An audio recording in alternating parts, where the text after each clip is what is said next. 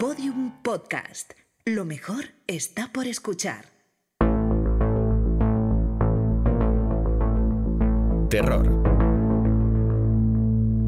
Episodio 5. Inocente.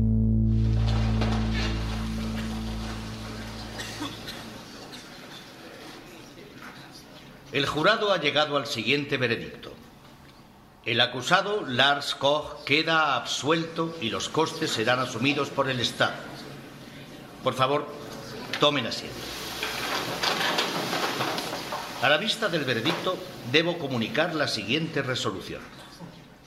La orden de arresto del juzgado de primera instancia se suspende.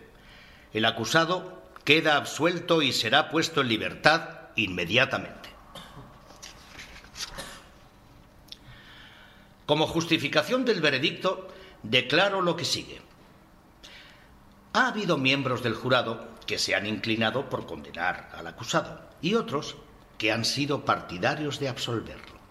En resumen, el acusado creció en el seno de una familia acomodada, fue escolarizado conforme a la edad y tras el bachillerato cursó los estudios de piloto de caza. Por último, asumió el cargo de comandante de la Fuerza Aérea su vida ha transcurrido de forma intachable. Está casado y tiene un hijo fruto de su matrimonio. El 26 de mayo de 2013, a las 20.21 horas, el acusado abatió con un misil aire-aire un avión de pasajeros de la compañía alemana Lufthansa y mató de esta manera a las 164 personas que se encontraban en el aparato. Me ahorraré los detalles del hecho, ya que todos lo tenemos presente con total claridad. Tal como apuntó con acierto el abogado defensor, el Tribunal Constitucional Federal no determina la culpabilidad en este caso. Como argumentación legal debe exponerse lo que sigue. Nuestra ley absuelve al autor de un hecho que evita un peligro para sí, su familia o sus allegados. Así pues, no se castiga a un padre que esquiva con el coche a su hija y por esa razón atropella a un ciclista. Pero no existía este tipo de relación entre Lars Koch y los espectadores del estadio. Así que solo se le podría absolver mediante una causa no prevista en la ley. En este caso, entra en consideración la llamada emergencia supralegal. De hecho, el anterior ministro de Defensa, Jung, se refirió a ella. Esta emergencia supralegal no se ajusta ni a la ley fundamental ni al Código Penal o a otras leyes.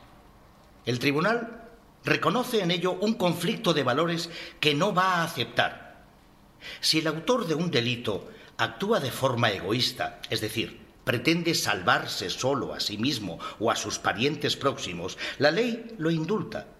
Pero, por el contrario, si actúa de forma desinteresada, contraviene la ley.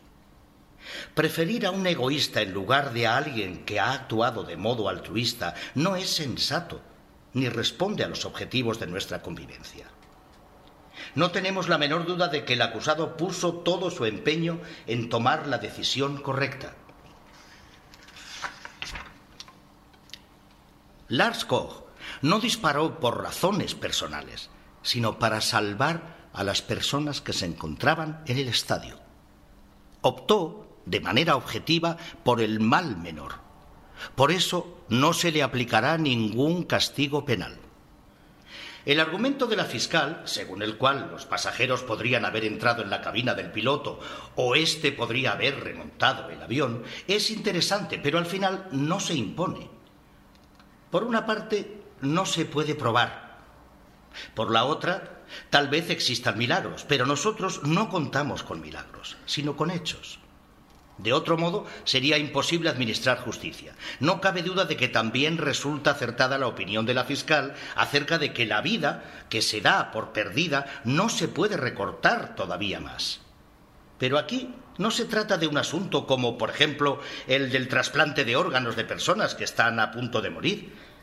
Este caso no muestra ningún paralelismo con nuestra vida real por lo que el argumento de la fiscal de atacar los males desde su inicio, por lo demás correcto, pierde consistencia.